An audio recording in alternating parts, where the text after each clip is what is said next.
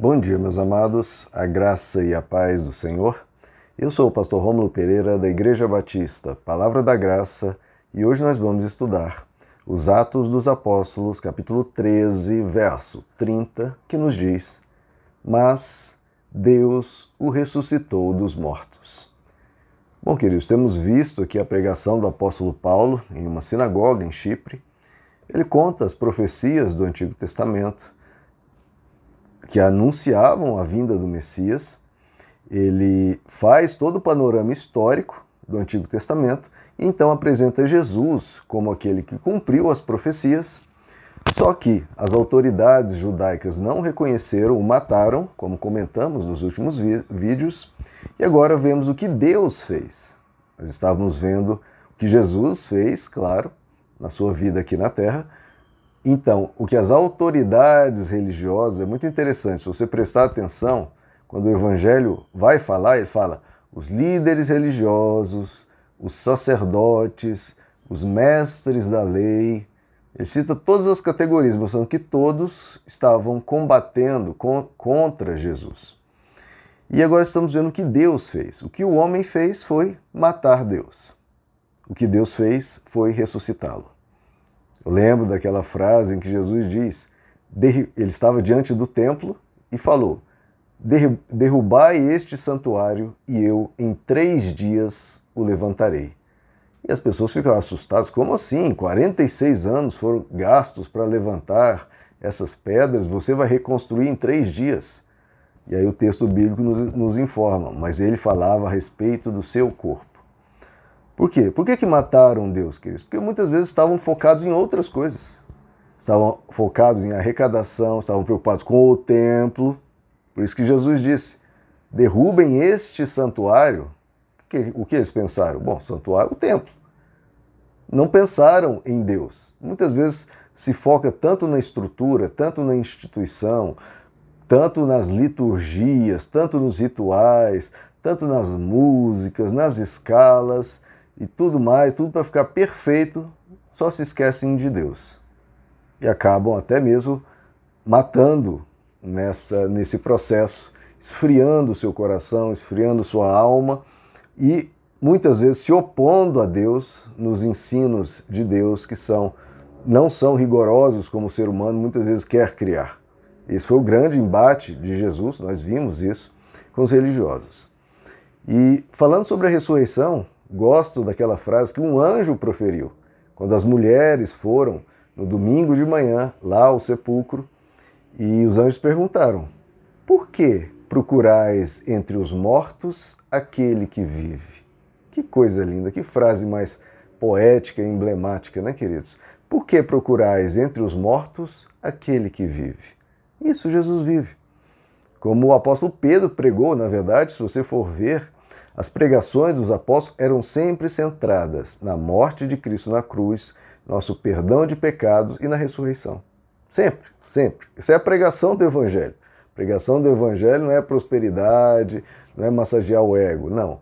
É ensinar o que Deus fez por nós e recebermos isso como a grande força do nosso ser. O apóstolo Pedro então testemunha lá em Atos 2, ao qual Deus ressuscitou, como aqui o apóstolo Paulo está pregando rompendo os grilhões da morte, pois não era possível que ele fosse retido por ela. Coisa linda, né, queridos?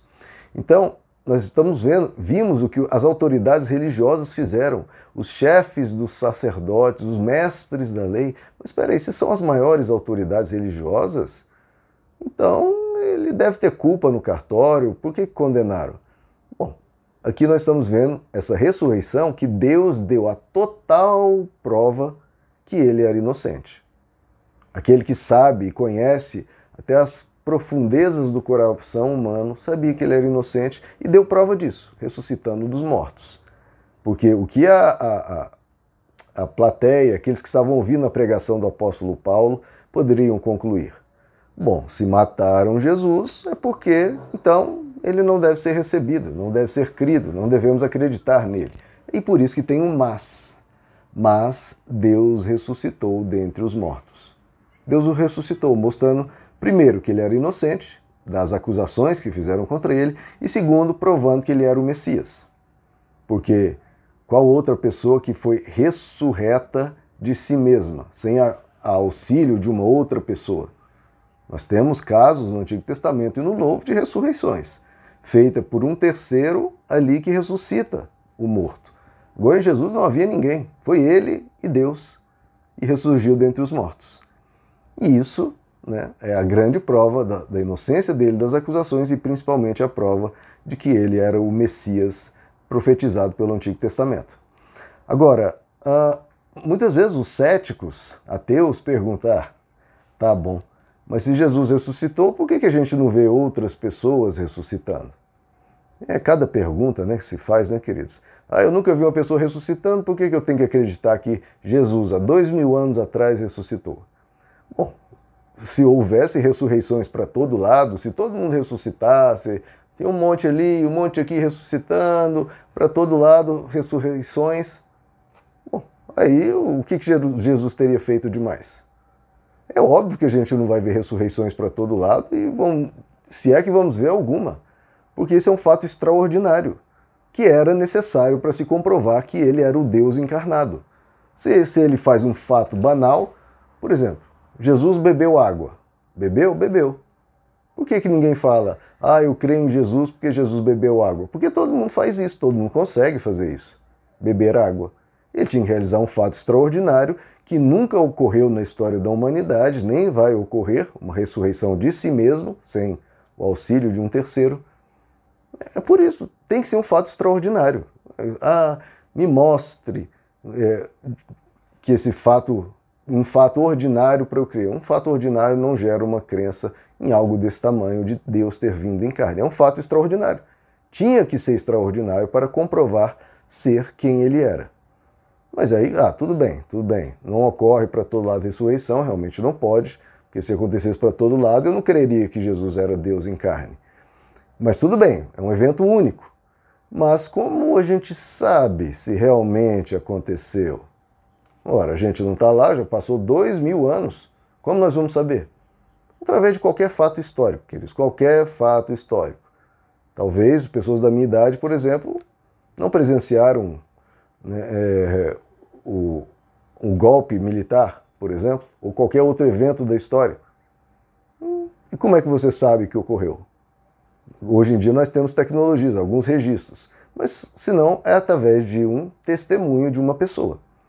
Então, como sabemos se Jesus ressuscitou? Todo fato histórico é da mesma forma, através de testemunhas confiáveis disso e, no caso do Evangelho, que deram até a vida afirmando isso.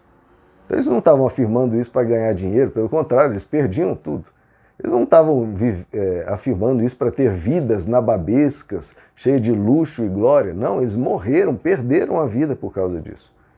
E ninguém vai perder a vida, ser espancado, perder os seus bens, ser perseguido, ser acusado de tudo que é coisa e por fim ser morto, torturado por uma mentira. Uma coisa que ele sabe que é mentira. Pessoa que ele sabe que é mentira, ele vai ficar mentindo e só ser esfolado vivo por causa disso? Não. Então, todos os, os apóstolos morreram de forma de formas violentas porque estavam testemunhando e falando: Desculpa, eu não posso deixar de falar disso, porque eu vi, aconteceu diante de mim, eu sou testemunha disso. Por exemplo, o apóstolo Paulo, Pedro, ali naquela pregação que eu já comecei a citar, Atos 2, ele diz: Ora, a este Jesus Deus ressuscitou, do que todos nós somos testemunhas. Nós testemunhamos, nós vimos e estamos anunciando.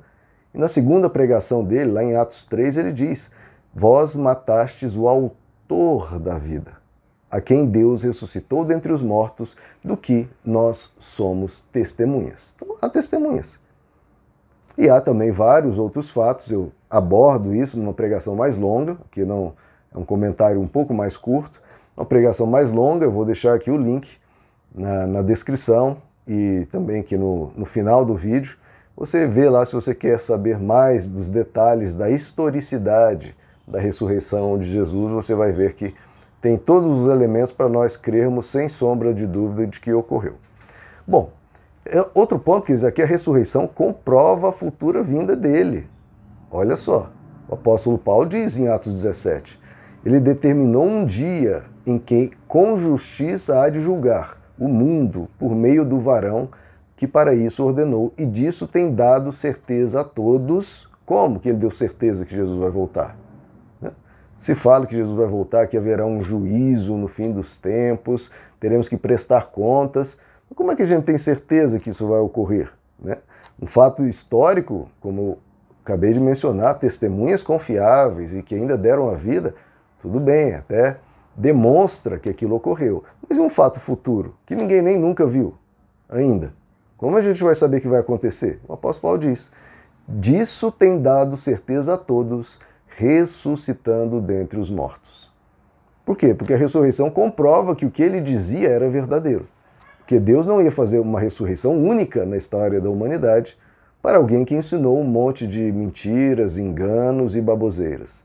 Ele disse que voltaria, e isso é comprovado que o que ele disse é verdade, tudo o que ele disse é verdade, porque Deus o ressuscitou dentre os mortos. Então ele tem dado certeza a todos que o caminho dele é o caminho de, da verdade, é o caminho da vida, é um caminho seguro, porque ele tem dado certeza que esses ensinamentos funcionam, que tudo que ele falou é verdade, porque Deus o ressuscitou dentre os mortos. Meus amados, que Deus os abençoe, a graça e a paz do Senhor.